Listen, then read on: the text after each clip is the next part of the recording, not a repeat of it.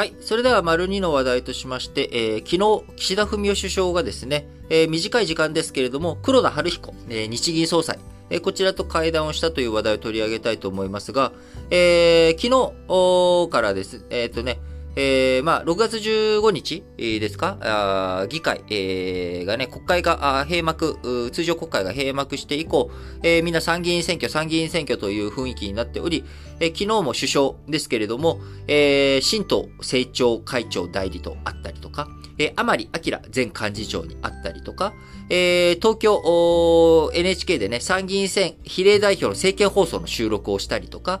あるいはあ自分のね、岸田派の事務総長である根本さんに会ったりとか、えー、菅義偉前首相に会ったりとか、ですね。えー、まあ、もう完全にこう選挙モードという状況になっておりますが、えーその中で、えー14時48分から、まあ、20分ほどなんですかね、えー黒田晴彦日銀総裁と20分30分ぐらいですかね、話をしたということになっております。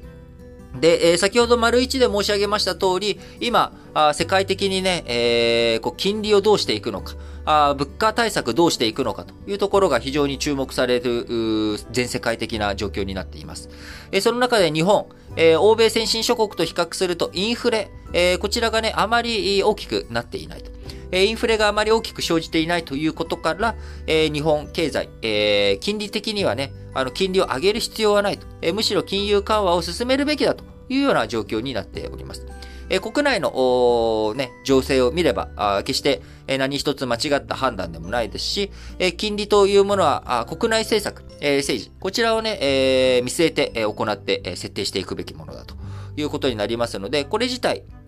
問題はないんですが、ただその一方で、えー内外金利差、海外の金利、海外通貨の、ね、金利が上がっていく一方、日本の金利が、あ日本円の金利が上がっていかないということから、えードル高、円安、こちらのね、傾向が強まってしまっているということ。えそこからあガソリン価格がね、ドルベースでも上がっており、さらにそこに円安の二重パンチがあ起きてく、えーることによって、日本、えーこう、海外からのね、輸出額、えー貿易赤字の金額が大きくなっており、えーそこからさらに、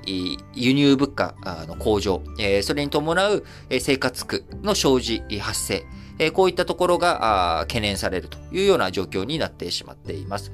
えーこういった状況の中、えー物価高についてはね、先ほど丸一で申し上げました通り、えー選挙結果、フランスでね、与党が敗北すると、過半数を割ってしまうという結果になりましたと。いうこと。えーこういったことを踏まえていくと、やはり、えー岸田総裁としても、自民党のね、えー岸田総裁としても、えー選挙を考えていく上で、しっかりと、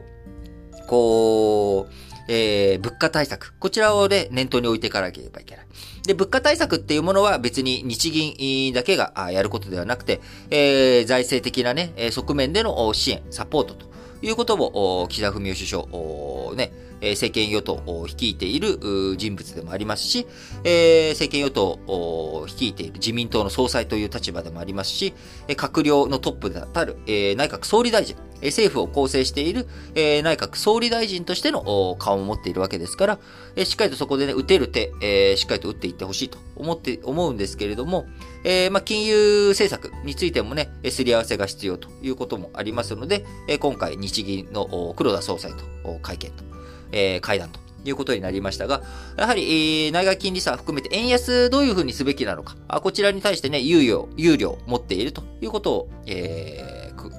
黒田総裁に伝えたということですけれども、まあ、為替に対してね、えー円買いオペレーション、円買いのね、えー絵をを強制的に上げる、まあ、こういった通貨対策、えーやっていくのか、どうなのか、えーですよね。まあ、そのあたり、まあ、今、あのー135円まで、えーまた再び、えー来ており、えーなかなか、こう、金額的にもね、あのーなんだ、えー赤字、貿易赤字がね、えーどんどん広がってしまっているという状況の中、まあ、あのーこう、為替について、まあ、このまま放置することがいいのかどうかというところにはなってくるのかなと思います。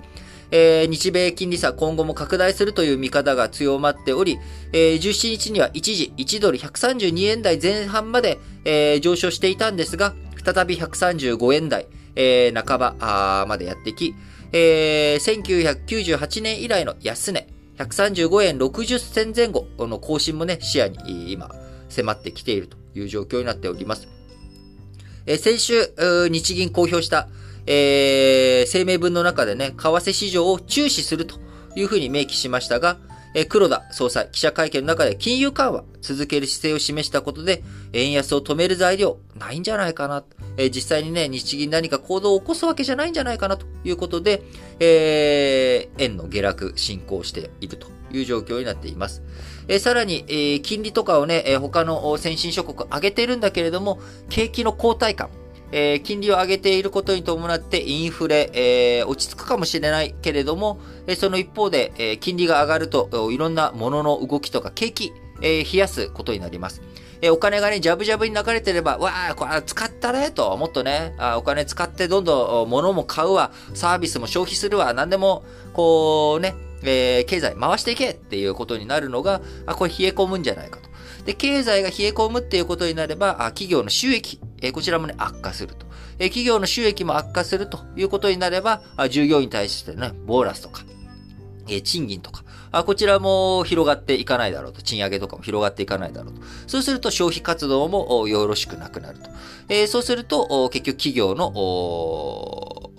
う、業績っていうものは良くならない。え、そうなってくると株価が下がる。え株価が下がるということは、ますます富裕層とか含めて、えー、お金の巡りが悪くなっていく。えー、そうすると景気が冷え込んでいくということで、えー、今ね、景気後退に対するリセッションの懸念というものが高まっていると。しかし、それでも、インフレが止まらない、えー、景気後退とインフレが同時に発生するスタグフレーションが、えー、巻き起こるんじゃないかという、まあ、こういったね、危機感。えー、こういったものも感じられるという情勢の中、あ日経平均もね、えー、昨